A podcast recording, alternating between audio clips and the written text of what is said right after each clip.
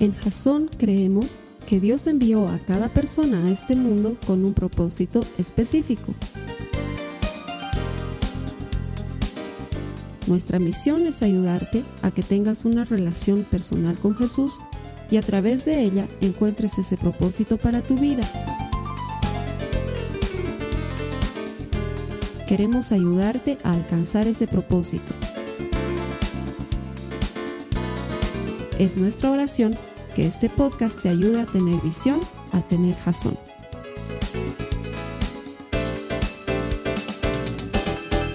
Estamos en medio de una serie que se llama A Corazón Abierto. Preguntas que desnudan el alma. Las semanas pasadas hemos visto cómo Jesús es realmente espectacular cuando se trata de hacer preguntas. Porque todos tenemos preguntas. Generalmente la pregunta más frecuente que tenemos las personas es ¿por qué me pasa esto a mí? ¿Por qué Dios permite que suceda algo tan difícil? ¿Por qué tengo que pasar por esta prueba? ¿Por qué tengo que vivir esta dificultad? Y es una pregunta legítima. Pero más grave es cuando tú estás yendo con esa pregunta a Dios y esperas que Él te la responda y en lugar de recibir una respuesta recibes una pregunta en respuesta. Y la primera semana veíamos cómo Jesús te preguntaba, ¿por qué tienes tanto miedo? Y probablemente nuestros miedos están fundados en que no hemos desarrollado una relación estable con aquel que todo lo puede. Y la respuesta de Jesús es, mientras yo esté contigo, mientras tú y yo estemos en la misma barca, puedes estar tranquilo, tu vida está en buenas manos. Y la semana pasada Jesús preguntaba, ¿de veras crees que puedo hacer esto? Porque una gran dificultad con la que nos encontramos los seres humanos es que sentimos que podríamos pedir algo a Dios, tenemos una necesidad, pero no nos animamos porque o no nos creemos dignos de recibir su favor y su gracia, o no nos creemos merecedores de recibir su ayuda, o sencillamente no creemos que Dios sea capaz de hacerlo. Y como siempre te digo en las notas de la prédica, que puedes acceder desde tu celular o desde tu tablet o desde cualquier dispositivo electrónico, eh, ahí hago siempre al final de, la, de prédica unas preguntas y la semana pasada preguntaba, eh, ¿y tú qué le respondes a Jesús? ¿De veras crees que Él puede hacer esto por ti? Y es increíble la cantidad de personas que la semana pasada respondieron y la cantidad de personas que me decían, sin que yo sepa quiénes son, porque ya sabes que es absolutamente anónimo, mm. me decían, pastor, tengo que trabajar mucho en este tema, porque quiero pedirle cosas a Dios, pero realmente no sé si Él las va a hacer. No sé si me escucha, no sé si quiere hacer, hacer algo por mí. Y es algo en lo que tenemos que trabajar porque quiero decirte una verdad, Dios te ama. Y lo vamos a descubrir en esta semana cuando veamos este tema que he decidido llamarlo, ¿quieres ser sano? Es curioso lo que está pasando. Acompáñame en tu Biblia. Si tienes una Biblia, acompáñame por favor a Juan en el capítulo 5, los versos 1 al 9. Juan 5, 1 al 9, por favor. Dice la palabra de Dios, después de esto, se celebraba una fiesta de los judíos y Jesús subió a Jerusalén. Hay en Jerusalén, junto a la puerta de las ovejas, un estanque que en hebreo se llama Bethesda, que tiene cinco pórticos. En estos estaba en el suelo una multitud de enfermos, ciegos y cojos y paralíticos, que esperaban el movimiento del agua porque un ángel del Señor descendía de vez en cuando al estanque y agitaba el agua, y el primero que descendía al estanque después del movimiento del agua quedaba curado de cualquier enfermedad que tuviera. Estaba allí un hombre que tenía 38 años que estaba enfermo. Cuando Jesús lo vio acostado allí y supo que ya llevaba mucho tiempo en aquella condición, le dijo, ¿quieres ser sano? El enfermo le respondió, Señor, no tengo a nadie que me meta en el estanque cuando el agua es agitada y mientras yo llego, otro baja antes que yo. Jesús le dijo, levántate, toma tu camilla y anda. Al instante el hombre quedó sano y tomó su camilla y comenzó a andar, pero aquel día era un día de reposo. Hay muchas cosas que me llaman la atención en este pasaje. Y es que la primera más notoria probablemente es el hecho de que este hombre llevaba 38 años enfermo. Eso no es poco tiempo. De hecho, yo tengo 38 años. Entonces no me puedo imaginar que una persona haya pasado todo el tiempo que ha durado mi vida enfermo, postrado, incapaz de hacer las cosas por su cuenta, buscando ayuda de alguien más. Y quizás es tu caso, tal vez no en 38 años, pero quizás llevas mucho tiempo con un problema y el problema persiste y es tan largo que termina por desmoralizarte. Es normal que cuando tenemos un problema que persiste y persiste y persiste, perdamos el ánimo y nos desmoralicemos. Y muchos nos sentimos culpables por eso, porque estamos dudando de nuestra propia confianza en Dios y decimos, creo que no estoy confiando. Y tenemos esa, esa pelea interna de me acerco a Dios, pero no pasa nada. Son, años que vengo orando por esto, son años que vengo creyendo por esto. Y no sé cuál sea tu situación, a lo mejor es una enfermedad o un pequeño dolor en alguna parte del cuerpo. Y ya han pasado tantos años de que está ahí que hasta te has acostumbrado a vivir con ese dolor ahí adentro. O probablemente te has acostumbrado a un matrimonio más o menos. Es decir, entre tu esposo y tu esposa, entre tú y tu esposa, perdón, tú y tu esposo, ya no hay nada que se parezca a un matrimonio. Es más un contrato en el cual están cumpliendo la, cumpliendo la fecha de vencimiento. Y muchas veces pasa eso. Eh, seguimos adelante, algunos dicen por los chicos. Sí, no podemos hacer esto porque todavía están pequeños. Y cuando ya están grandes y se van de la casa, están tan acostumbrados a ese tipo de vida que deciden seguir adelante, aunque no hay amor, no hay pasión, no hay comunión, no hay relación con Dios de uno con el otro, no hay nada que se parezca a un matrimonio. Y quiero que sepas que te entiendo, porque cuanto más años pasan, es mucho más fácil acostumbrarse a las cosas malas. Cuanto más tiempo pasa, es mucho más fácil descorazonarse y dar por hecho que te tocó una vida difícil si pudiera contar el número de personas con las que me entrevisto semanalmente, que están seguros de que les tocó vivir una vida dura, una vida difícil. Hay gente que me dice, hay personas que vienen al mundo a ser felices. Yo, Carlos Alberto, yo he venido a sufrir. Y son años de vivir en esto y en cierta manera los veo acostumbrados. Y también me llama la atención de este pasaje que Jesús llega a este lugar, a este estanque, y dice la palabra que habían muchos enfermos cerca del estanque. Él no era el único. Habían cojos y paralíticos y ciegos y mudos. Y estaban todos alrededor ahí. Y no entiendo por qué. Por alguna razón que no te puedo explicar, Jesús elige a este hombre. Porque podía haber elegido a otro. Habían tantos enfermos. O podía haber sencillamente iniciado una cruzada de sanidad en ese momento.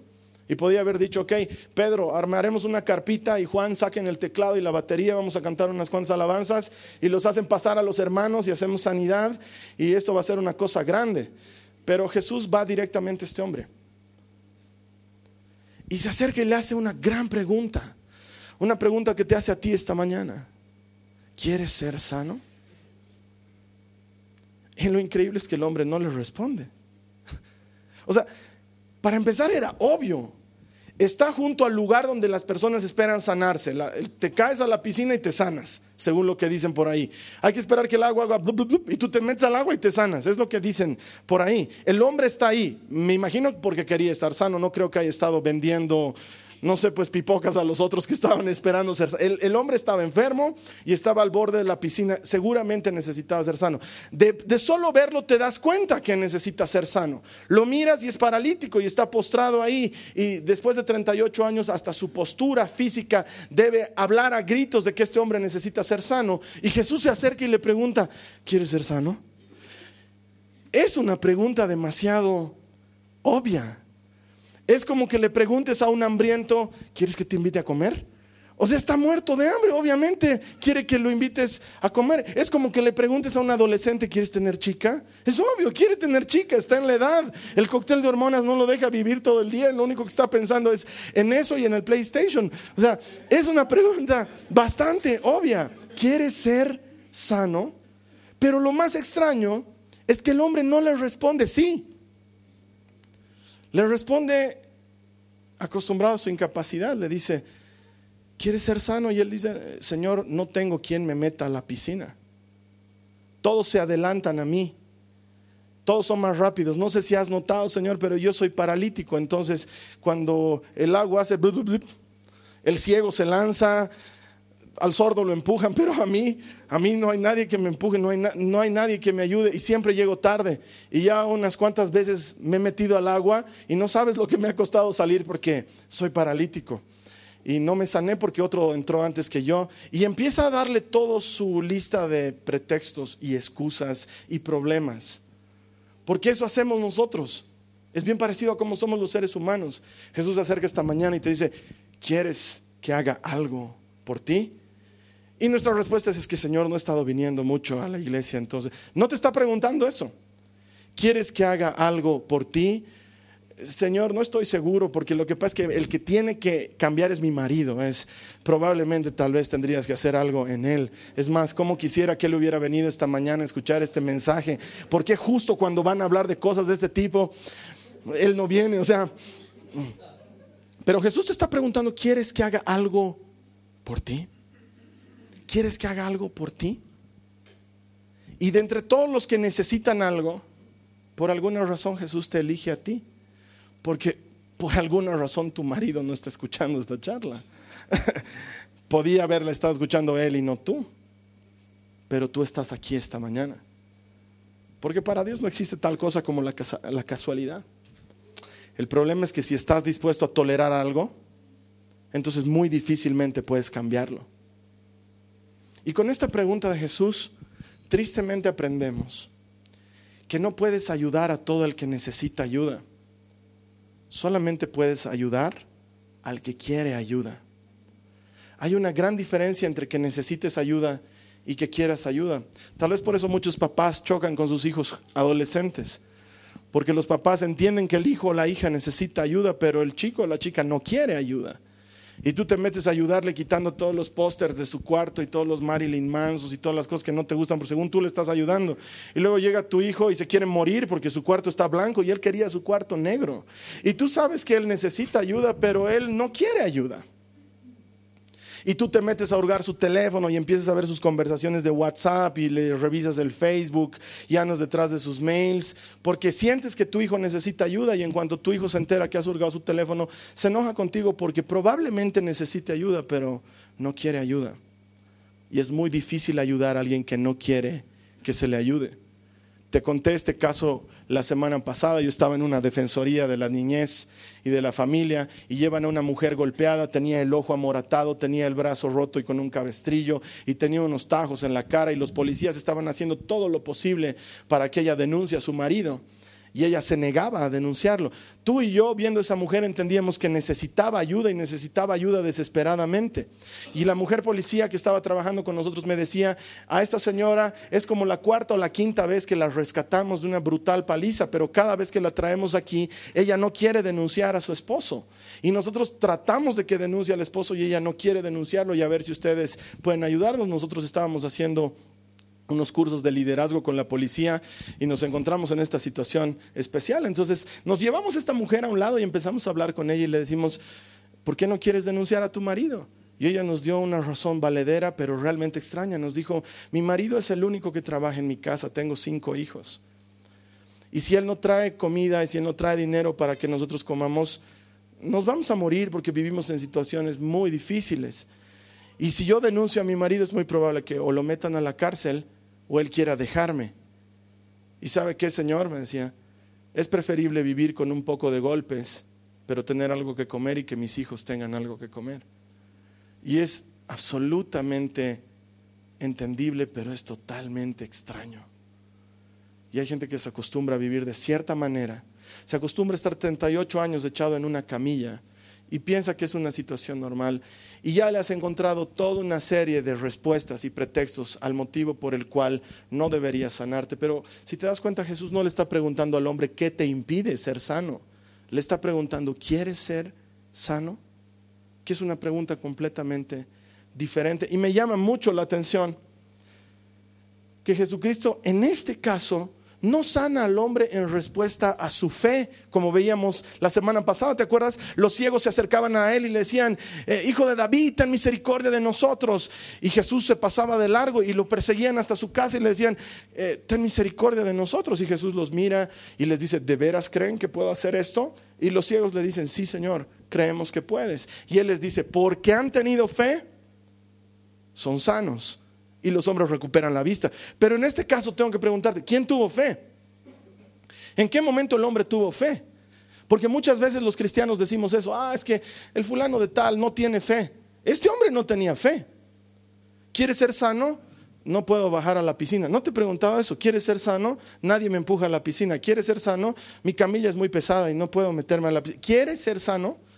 Y en ningún momento demuestra fe. Pero Jesús no responde a su fe. Tampoco responde a cuán bueno era el hombre. Porque no tenemos idea si era bueno o malo, si era justo o pecador, si era del Bolívar o si era del Stronger. No tenemos la más mínima idea. Muy probablemente nunca vayamos a saber. Pero sí sabemos una cosa, que el que era bueno es Jesús.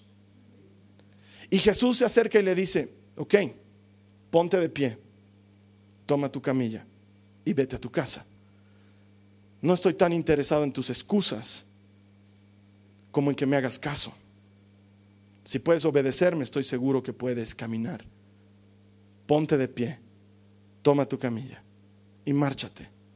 Y lo increíble es que este hombre que dos segundos atrás está poniendo una serie de excusas y pretextos, se pone de pie. Nunca le dijo, Señor, creo que no te has ubicado que soy paralítico, no puedo ponerme de pie.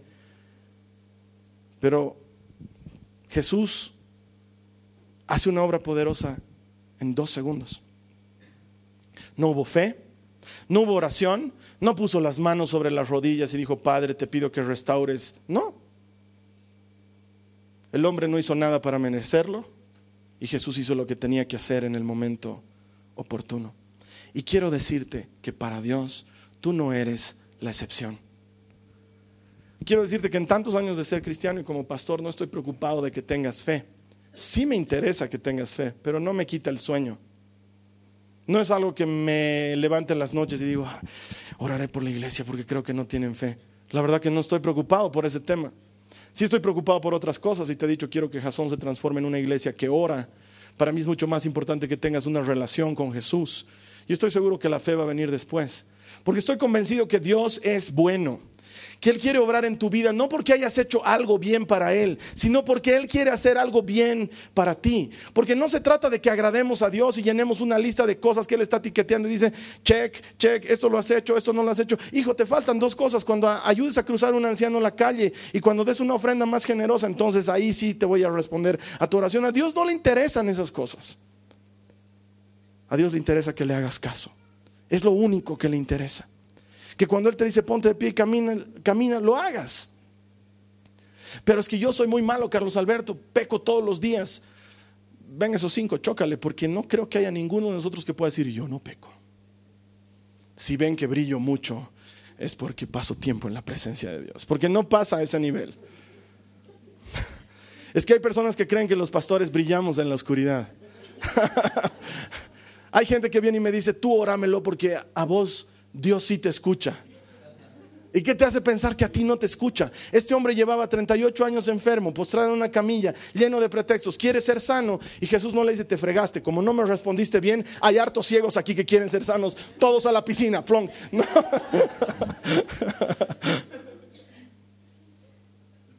Cuando tú y yo hemos dejado de ser buenos, Dios sigue siendo bueno. Cuando tú y yo hemos fallado, es cuando Él comienza a trabajar. Cuando tú y yo hemos perdido las esperanzas, es cuando Él comienza a hacer su obra.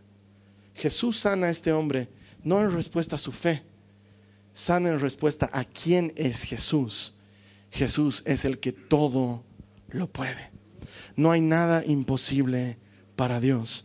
Nada escapa de su control y de su autoridad. Con eso no digo que la vida vaya a ser fácil, digo que la vida va a tener respuestas. Con esto no digo que todo vaya a salir color de rosa, digo que las cosas se vuelven posibles en manos de Dios. Digo que después de 38 años él todavía puede hacer algo por ese que está descorazonado y deprimido, porque siente que nadie le va a hacer caso. Aún ahí Dios sigue operando.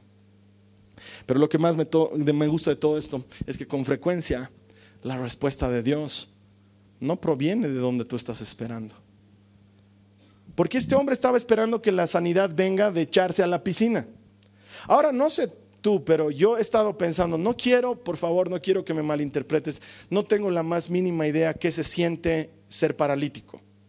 No tengo la más mínima idea. He visto muchos paralíticos, pero no sé lo que se siente. Yo me imagino que yo, conociéndome como soy, hubiera estado tan desesperado de sanarme que hubiera vivido en el borde de la piscina, así listo para que aunque sea el soplido de alguien me haga caer ahí adentro. Y conociéndome como soy, en cuanto hubiera escuchado el blub, blub, blub de las burbujas, yo me hubiera metido aunque sea de cabeza.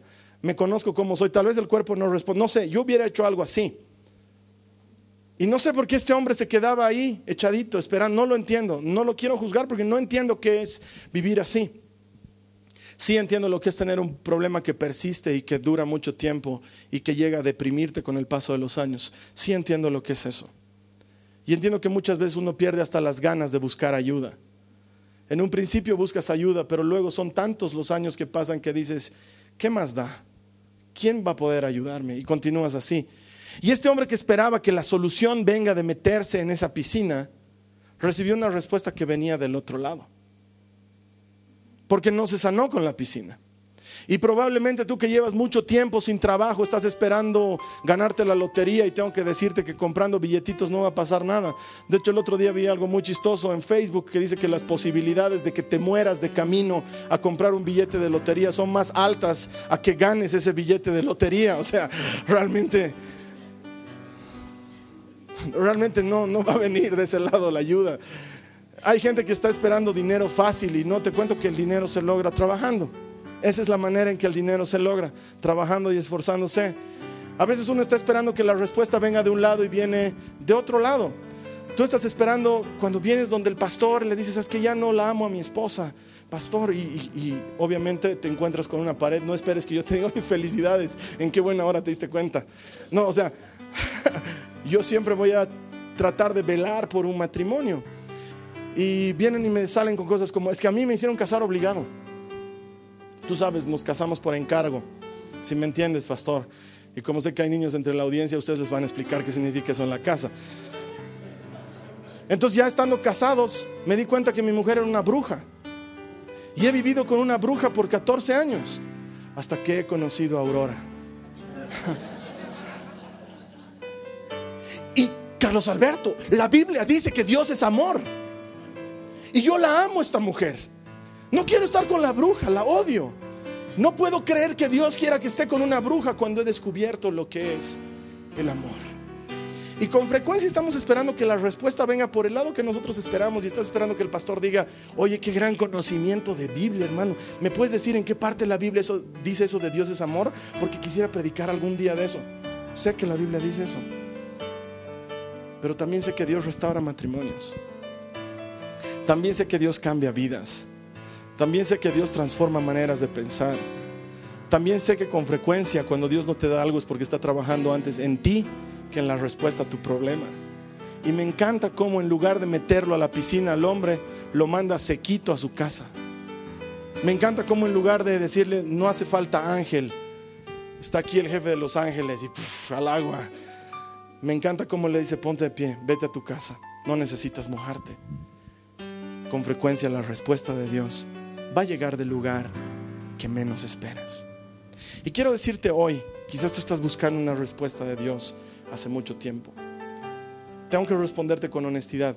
No tengo idea cuándo va a responder Dios. No lo sé. Él es Dios. A veces se toma su tiempo para hacer las cosas. Generalmente lo hace porque está trabajando en nosotros antes que para nosotros. Pero también puedo decirte una cosa. Dios siempre responde.